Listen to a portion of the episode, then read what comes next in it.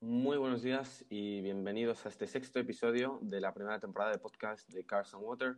Yo soy Juan Temiño y desde Car Reviews Magazine junto con mi compañero Alejandro Cuadrado. Buenos días, Alejandro. Muy buenos días, Juan. Y en este podcast vamos a hablar de temas muy interesantes como siempre. Entonces, hoy os traemos nuestra opinión del Corvette C8, eh, siendo más un análisis, no mucho menos una review, porque a España no ha llegado.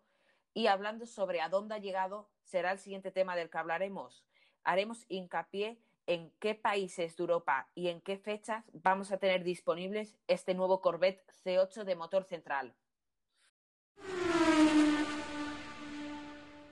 que conocemos muy, muy grandes. No, y sobre todo, eh, Chevrolet ha hecho bastante bien al plantear la desactivación de cilindros, porque si tienes, por ejemplo, eh, un V8, 8 cilindros en V, y puedes desactivar dos de ellos y convertirlo en un V6, consigues un consumo súper reducido, bueno, súper entre comillas, pero algo bastante interesante. Y es algo que no veníamos tan acostumbrados. Sí, sinceramente yo creo que eso también, como tú mencionabas, es un, es un punto muy importante a la hora de intentar vender este deportivo en Europa, porque en Estados Unidos es mucho más barato, en este caso la gasolina, de por ejemplo en España o en países como Bélgica y Holanda, donde es incluso bastante más caro que en España, eso es, eso es algo bastante bueno. Es decir, el día que te apetece darle gas, pues los ocho cilindros, eh, que hombre, con 495 caballos, que es ya la potencia máxima, unas casi 6.500 revoluciones por minuto, pues es una potencia bastante alta y más si tenemos en cuenta que una aceleración de 0 a 100 en menos de 3 segundos. Entonces, pues eso, el día que te apetece darle gas, te vas a una ruta, a lo mejor te apetece darle un poco más de caña, pues tienes esos V8 de 6,2 litros. Pero el día que a lo mejor te apetece, hombre, con un deportivo puedes hacer viajes largos, pero no suele ser lo más frecuente, aunque obviamente sí que lo puedes hacer. Pero vamos, si te apetece ir a hacer un poco más de, crucero y, y reducir el consumo o vas en ciudad, aplicas la desactivación de cilindros y se te está yendo un cuarto de los cilindros del motor, lo cual, como tú mencionabas, es una, reducción significativa. Sí, aparte hay que tener en cuenta que es un coche con una cantidad de caballos que varía dependiendo de la versión, pero son una cantidad bastante jugosa. La versión de serie tiene 495 eh, y es verdad que pesa 1500 kilos, entonces es un coche bastante ligero, para ponernos en contexto, un mini John Cooper Works como el que hemos hecho la review eh, pesa 1200. Entonces, 300 kilos más, teniendo 230, 250 caballos más, dependiendo de la versión, es una locura. Y eso es lo que te da esta aceleración, porque mira, hoy mismo hemos subido el artículo de seis hypercars que están por llegar y la mayoría de ellos no bajaban de los 3 segundos. Entonces, estamos viendo un coche de 80, 60 mil euros que puede acelerar más rápido y en circuito probablemente les pueda hacer y dar la talla.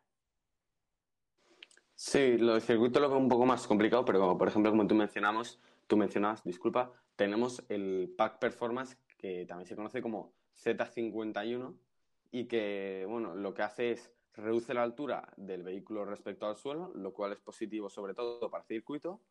Eh, bueno, como siempre, esa aceleración de menos de 3 segundos que mencionabas, mejora la visibilidad del conductor y bueno, pues para ser un deportivo, tener un maletero de 356 litros es algo mm, muy cómodo. Y fíjate que yo estaba antes informándome y leía como en Estados Unidos el golf es un deporte de lo más popular Chevrolet compara el tamaño de su maletero con el de dos, eh, bueno, eh, dos equipos de golf completos. Entonces, realmente su maletero que, que, aporta mucho para ser un deportivo, vamos.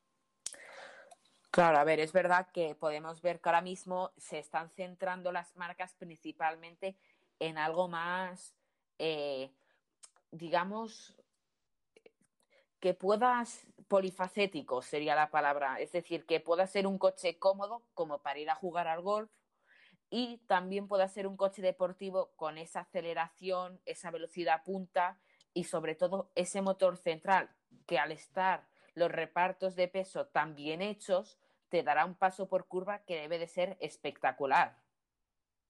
Sin duda, y, yo creo que, que, vamos, es un coche que en general es muy esperado, tanto en el mercado estadounidense como lo era siempre, porque es un coche muy, muy americano, del cual no ha habido tantas unidades en Europa comparadas con las que puedes ver en Estados Unidos, pero que está, está gustando a mucha gente y muchos países, muchos mercados están a la espera de que llegue este Corvette eh, C8. Entonces, si quieres, hablamos precisamente de eso.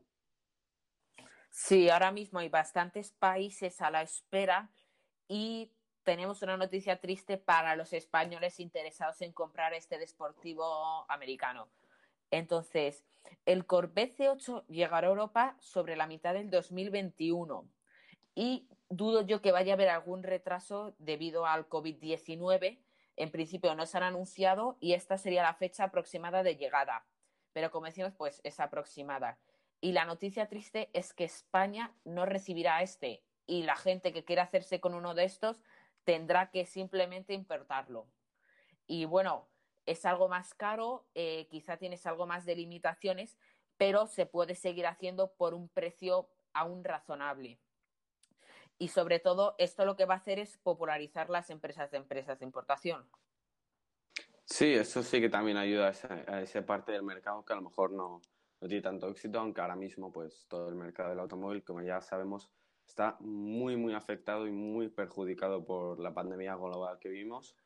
Entonces, lo que también yo creo que es algo que ha mejorado con respecto a la, a la generación anterior, porque C8, el número va acorde a la generación, es decir, esta es la octava generación, es el interior, Alejandro, ¿a ti qué te parece? Pues mira, yo creo que este coche tiene un interior muy mejorado, porque por ejemplo, los coches americanos son mucho motor, poco chasis y menos interior, en mi opinión, ¿vale?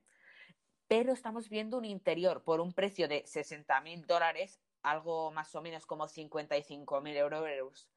Entonces, ¿qué podemos ver? Un interior eh, espectacular. No he podido subir más, no he podido tocarlo, pero en imágenes y las opiniones de los conductores y gente que ha podido probarlo, es digno de un coche alemán o italiano que suelen ser las referencias.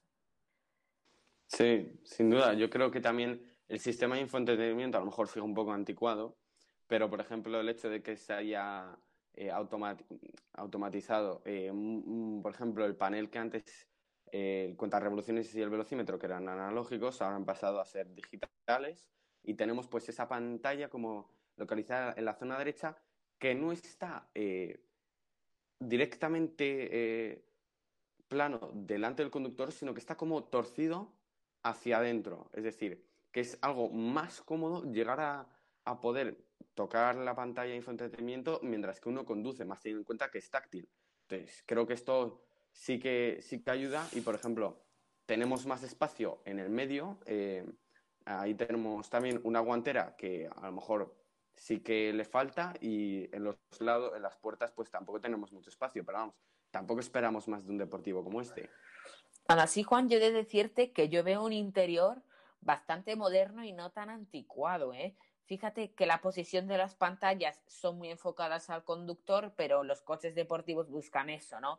Enfoque máximo al conductor y al copiloto, pues bueno, que se olviden de él, ¿no?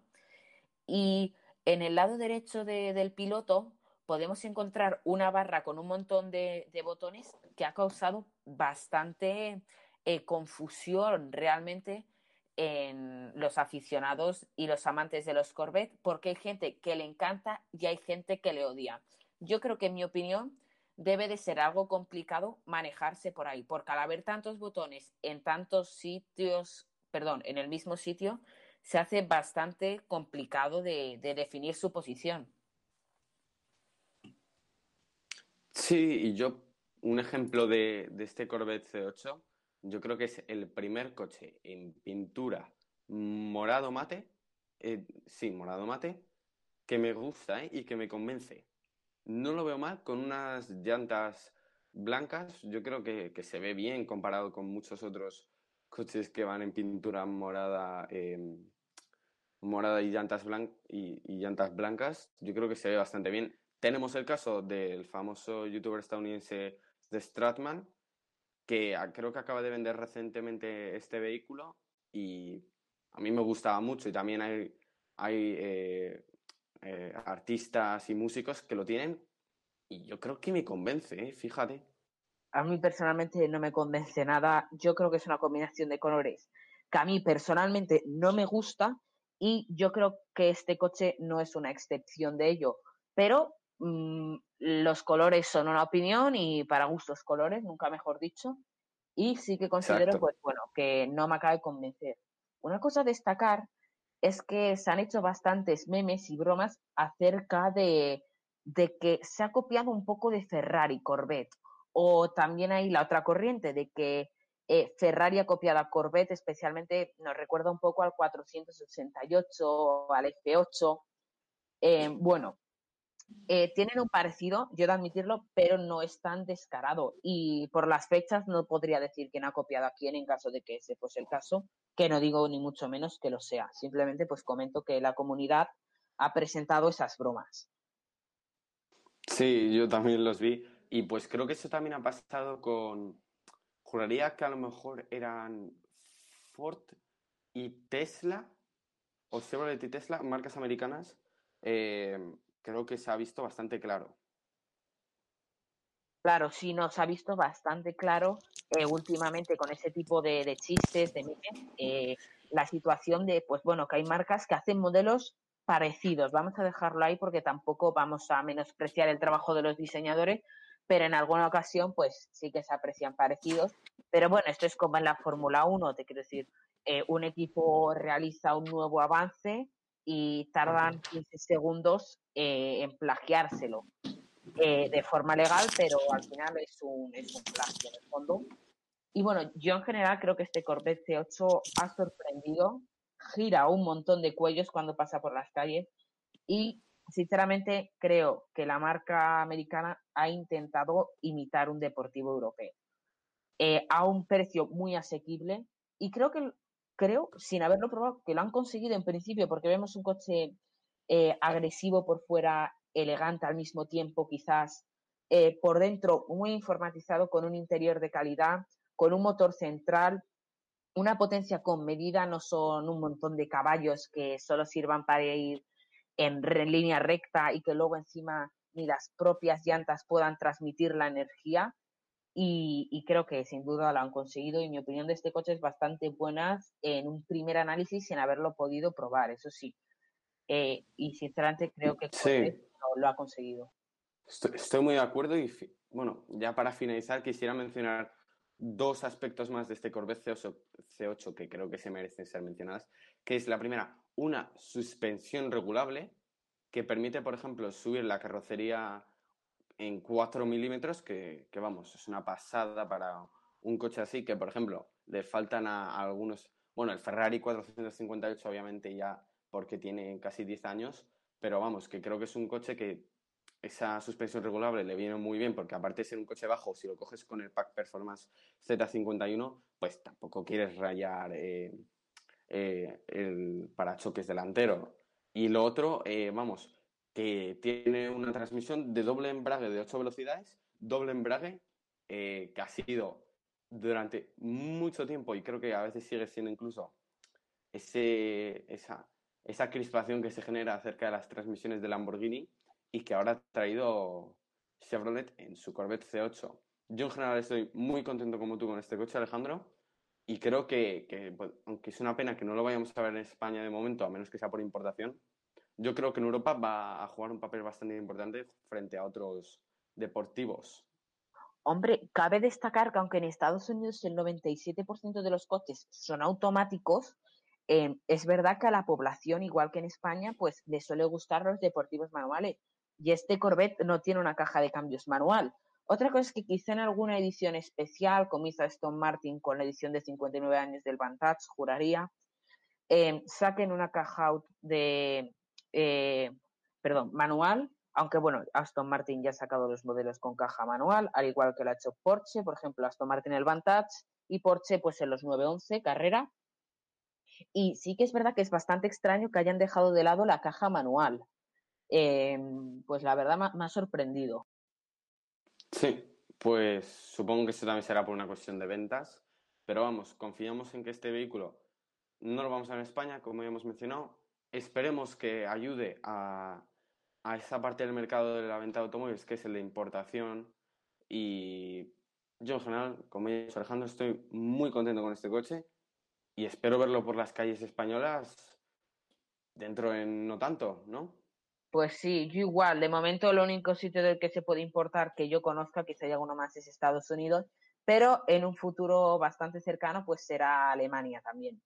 Entonces, eh, yo creo que por el episodio de hoy nos despedimos. No sé si tú quieres añadir algo más, Juan. Nada más, como siempre, tenéis este podcast en todas las plataformas principales de, de podcast. Si no habéis escuchado el podcast anterior, id ahora mismo a hacerlo y vamos, nos vemos en el siguiente episodio. Hasta luego.